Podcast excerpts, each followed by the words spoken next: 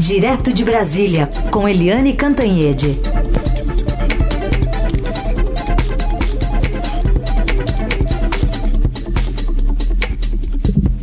Oi, Eliane, bom dia. Bom dia, Raíssen, Carolina, ouvintes. Oi, Eliane, bom dia. Explica pra gente o que, que deve ter motivado o governo a voltar atrás nessa indicação no Banco do Nordeste e será que ele vai voltar atrás em outras indicações que já fez do Centrão? Pois é, essa é uma boa pergunta.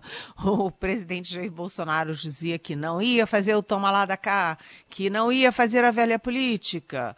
Enfim, ele tinha ojeriza partido, já teve nove, né?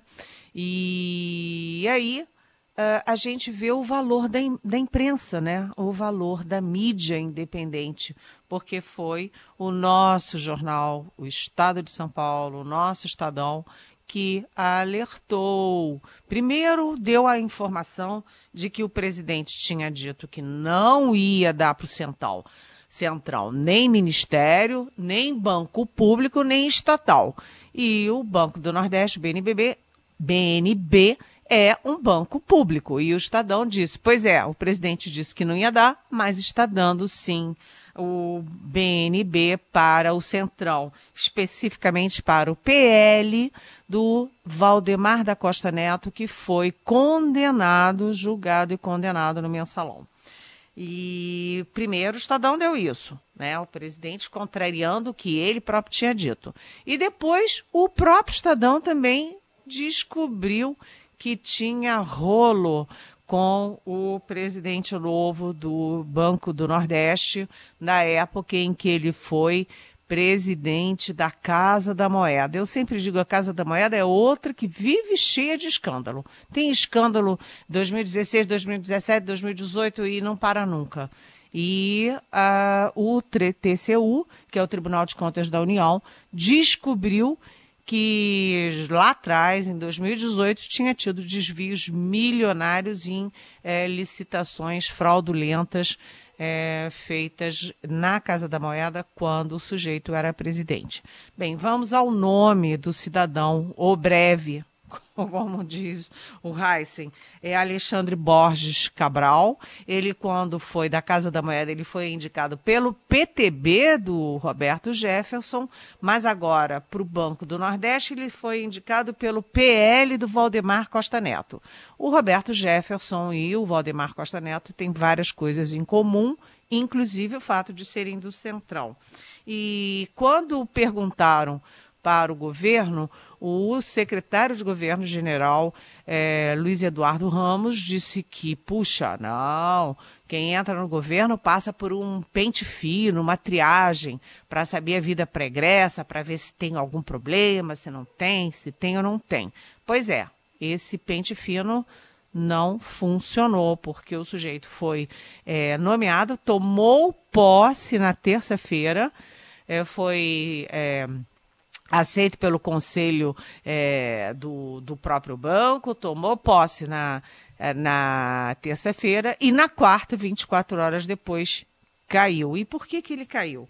Porque o Tribunal de Contas descobriu essa fraude, uma fraude que pode ter gerado prejuízos de 2,2 bilhões de reais, né? inclusive é, o TCU indisponibilizou os bens das empresas que ganharam essa aspas licitação e que é, estão com os bens bloqueados, estão recorrendo ao próprio TCU, tá uma confusão danada. Enfim, como que o sujeito, em 2018, há pouquinho tempo, portanto, ele foi ali incriminado, está respondendo, está suspeito de não ter cuidado direito de licitações da Casa da Moeda, e aí ele vai cuidar de um banco público, Banco do Nordeste? Ou seja, em 24 horas, o presidente nomeou e desnomeou o indicado do Centrão. E isso, gente, é, pode ser não apenas a primeira vez, pode vir muito mais coisa por aí, porque o Centrão é sempre o Centrão e vamos dizer que nos reserva sempre surpresas nem sempre agradáveis. Falando ainda no Centrão, né, Eliane, é, tem outro foco de tensão do presidente Bolsonaro com o Congresso, que foi o, o veto ao uso de um fundo aí de combate à pandemia, dinheiro que os estados estavam e estão ainda esperando, né, Eliane? Tudo isso no dia que o Brasil teve mais um recorde no número de mortos. Pois é, o Brasil ontem chegou a 1.349 mortes em 24 horas.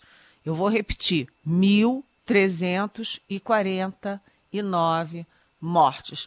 Portanto, é, o Brasil está batendo recorde em cima de recorde na pandemia e o presidente Jair Bolsonaro pegou a caneta dele, deu uma canetada e vetou uma decisão do Congresso Nacional que tinha destinado um fundo de 8,6 bilhões de reais para o combate à pandemia.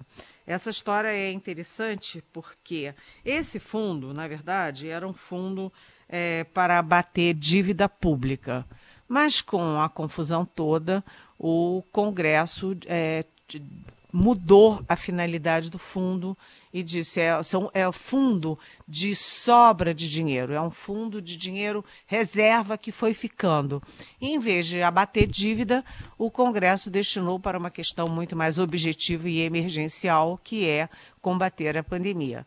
E aí o presidente foi e vetou ontem, vetou o uso no combate à pandemia. Eu não sei por que, que o presidente tem essa, esse, essa ojeriza de combater a pandemia. Ele nunca fala em combater e quando o Congresso tenta ajudar e combater, ele vai lá e veta. É uma coisa meio psicológica isso, mas enfim, isso é outra questão. O fato é que isso abre outro outro problema, outra saia justa, outra dificuldade entre legislativo e executivo, porque os líderes é, do Congresso dizem, inclusive os relatores do projeto no Congresso, dizem que é, essa, esse uso do, da verba pela, na pandemia foi negociado com o Banco Central e com o Ministério da Economia do próprio Bolsonaro. Ou seja, será que o Bolsonaro não ouviu o Paulo Guedes, não ouviu o presidente do Banco Central e fez o veto da cabeça dele? E por que, que o presidente fez o veto? Não ficou muito claro. O fato é que agora o Congresso vai ter que votar se acata o veto do presidente ou se derruba o veto do presidente. Essa votação é uma votação conjunta, Câmara e Senado, né? Portanto, lá se vão o Rodrigo Maia da Câmara e o Davi Alcolumbre do Senado negociar o que fazer, se, se dão um não para o presidente em pró da pandemia ou se dão um sim para o presidente e um não para a pandemia. E aí, mais uma vez, a gente vai ver agora é, se o Centrão será fiel ao combate à pandemia ou se o Centrão vai entregar a mercadoria, ou seja, vai entregar os votos para o presidente e manter o veto dele. O fato é o seguinte: 8,6 bilhões de reais para o uso é, de combate à pandemia.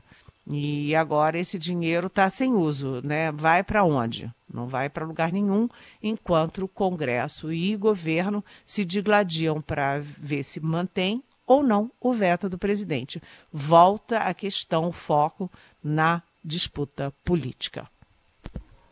E aí pode provocar uma nova questão política para ser resolvida, né? Um, um, outro acirramento de ânimos. E, e aí assim a gente vai nessa montanha russa, né? Fica mais tenso, depois se arrefece. Mais tenso, arrefece. E assim seguimos, né, Eliane? Pois é, assim seguimos com a pandemia matando e contaminando e cada vez mais, quanto mais o Brasil vai relaxando o isolamento social, mais a pandemia vai crescendo, porque a gente está vendo o tempo inteiro nas televisões, nas rádios, enfim, na mídia, que a Europa está flexibilizando o isolamento, que a China já praticamente acabou o isolamento, que o Japão já praticamente acabou o isolamento. Por quê? Porque a doença chegou lá antes, porque a, a, a doença já chegou no pico, já está praticamente controlada, já está numa situação confortável que permite o fim do isolamento. E aí as pessoas veem isso e acham que aqui no Brasil também é assim. Só que no Brasil chegou muito tempo depois, o Brasil já está no epicentro da, da pandemia, já é o maior número de casos por dia de mortos, né? Ou seja, no Brasil não está na hora de flexibilizar isolamento nenhum. Está na hora de todo mundo se trancar, porque a doença está ganhando a guerra nesse momento. Mas, enfim, enquanto isso, corre solta a guerra política e não se ouve o presidente dizer nada sobre a pandemia, nada, a não ser que é, lamenta os mortos, mas é, é o destino de todo mundo morrer, né? Então, e daí, né? Participação de Eliane Cantanhede, direto de Brasília. Bom, a CPI das fake news não está se reunindo presencialmente por causa da pandemia, mas ontem soubemos de um relatório mostrando 2 milhões de anúncios em, em, em, sites de conteúdo inadequado, vamos dizer assim. Tinha até site pornográfico, site em russo falando da reforma da Previdenciovski. Enfim, o que, que dá para tirar até agora dessa CPI? Pois é, essa informação da CPMI foi publicada no jornal Globo ontem e foi mexeu aí com tudo. Por quê? Você está somando, sabe, Heisen, sabe, Carolina, ouvintes, você está somando as investigações sobre fake news do Congresso Nacional na CPMI, ou seja, uma CPI mista de Congresso, uh, do Congresso, ou seja, da Câmara e do Senado, com as investigações que são comandadas pelo Supremo Tribunal Federal, pelo ministro Alexandre de Moraes. Então você tem duas frentes aí vendo é, como é que funciona essa máquina é, de moer reputações, máquina de é, é, é, falsificar informações, de misturar as coisas, de manipular. Como é que funciona isso? E essas duas é, frentes, a do Congresso e a do Supremo, estão é, chegando muito próximos ali dos é, sites bolsonaristas. Então, Alexandre de Moraes, por exemplo, já tem 29 alvos, todos aí já conhecidos, empresários, é, parlamentares do PSL no Congresso, é, aquela turma muito ligada aos filhos do presidente. Agora tem essa notícia da CPMI, é, CPMI 2 milhões de anúncios. Gente, 2 milhões de anúncios. E num período curto de 38 dias do ano passado, de junho a julho é, de 2019, ou seja, num período curtinho. Põe isso ao longo do tempo, um ano. Quantos foram esses, esses é, anúncios. E foram 47 sites beneficiados, e esses 47 sites, como disse o Heisen, tem de tudo ali. Site pornográfico, site na Rússia, tem de tudo. Como é que o governo está financiando esses anúncios nesses sites que não tem nada a ver com, é, com a cidadania, com o país, com o interesse público. E, além de tudo, o seguinte: naquela época, o anúncio era explicado pela necessidade de aprovar a reforma da Previdência, de fazer ali a divulgação da reforma da Previdência. O que, que um site pornográfico tem a ver com Previdência Social? Essas dúvidas todas vão ficando. A, a gente sabe, né, como Carolina disse, como Heisen acabou também de dizer, o Congresso não está funcionando presencialmente por causa da pandemia. A CPMI parou é, nesses, nesses períodos, mas todas as informações que já foram dadas, inclusive informações fortes, a gente lembra do depoimento da deputada é, Hasselman, Joyce Hasselman, que era super aliada, é, visitava o Palácio do Planalto todo dia, aliada do presidente Jair Bolsonaro, e agora rompeu com o governo, e ela contou histórias cabeludas sobre essa máquina. E o problema, o grande temor do Palácio do Planalto e dos seus aliados é porque essa máquina é, pode estar chegando ao Palácio do Planalto, onde existe o gabinete do ódio. O gabinete do ódio que centraliza ali os disparos da, é, da máquina pública do presidente, do governo contra adversários. Né? O, o, o, imagina se o Rodrigo Maia não tem interesse na CPMI, porque ele é um dos alvos prioritários desse massacre pela internet, que se reproduz também nesses atos golpistas que estão nas ruas, principalmente aos domingos. Ele, o João Dória, o Witzel do Rio de Janeiro, enfim, eles vão colecionando ali os inimigos e jogando os robôs em cima. E agora, com esses anúncios 2 milhões de anúncios com dinheiro público, você vai juntando as peças num tabuleiro. Né? Aliás, aqui a nossa solidariedade, nossa da Rádio Dourado, de nós todos, é, a nossa colega, querida colega Gabriela Biló, que é fotógrafa, brilhante fotógrafa da sucursal de Brasília. Ela simplesmente foi fazer uma cobertura, como os fotógrafos fazem de manhã, de tarde, de noite, o tempo inteiro, é, no dia da operação do Supremo. É, contra esses blogs sujos, essas, essa, esses sites estranhos, enfim, é, da, da, das fake news. E ela estava lá, cumprindo a obrigação dela, a Biló, fotografando no site, na, na casa de alguém, é, de uma dessas pessoas que era alvo. Que eu nem vou dizer o nome, porque é uma cidadã tão estranha, tão esquisita, vai e volta, que nem vale a pena falar o nome dela. Mas, enfim, depois que a Biló foi lá fazer o trabalho dela, de fazer as fotografias, ela começou a ser alvo de ataques ferozes na internet. Divulgaram é, telefone dela, endereço da família dela em São Paulo, é, enfim, estão perseguindo a moça, manipulando é, frases que ela disse eventualmente daqui e dali, manipulam, editam de forma mentirosa, de forma a transformar o que ela disse em fake news. Gente, pelo amor de Deus, né, as investigações sobre fake news estão andando e as pessoas têm que parar com isso, de perseguir as pessoas via é, fake news, via internet. Aliás, aqui a solidariedade também ao presidente da República, aos filhos e às pessoas da cúpula do governo que estão tendo seus dados pessoais, bancários, pessoais e tudo é, divulgados é, pela internet. Essas coisas são criminosas e é preciso que Congresso e Supremo vão atrás de toda essa máquina para descobrir todas essas frentes de ataques à cidadania brasileira. Eliane, pergunta aqui do Antônio, escreve para a gente de Amsterdã. Uh, uma pergunta que não quer calar. Se somente o Ministério Público pode pedir a apreensão do celular do presidente, por que não o faz? Oi. Bom dia, Antônio é, hum, não é tão simples assim. Porque para você é, aprender o celular de alguém, você tem que ter as chamadas boas motivações. Né? Se o celular for uma, um elemento de prova, você pode pedir. Mas se não há essa certeza, essa convicção de que é elemento de prova, Uh, ninguém pede o celular do presidente da República, até porque o celular do presidente da República não é um celular qualquer.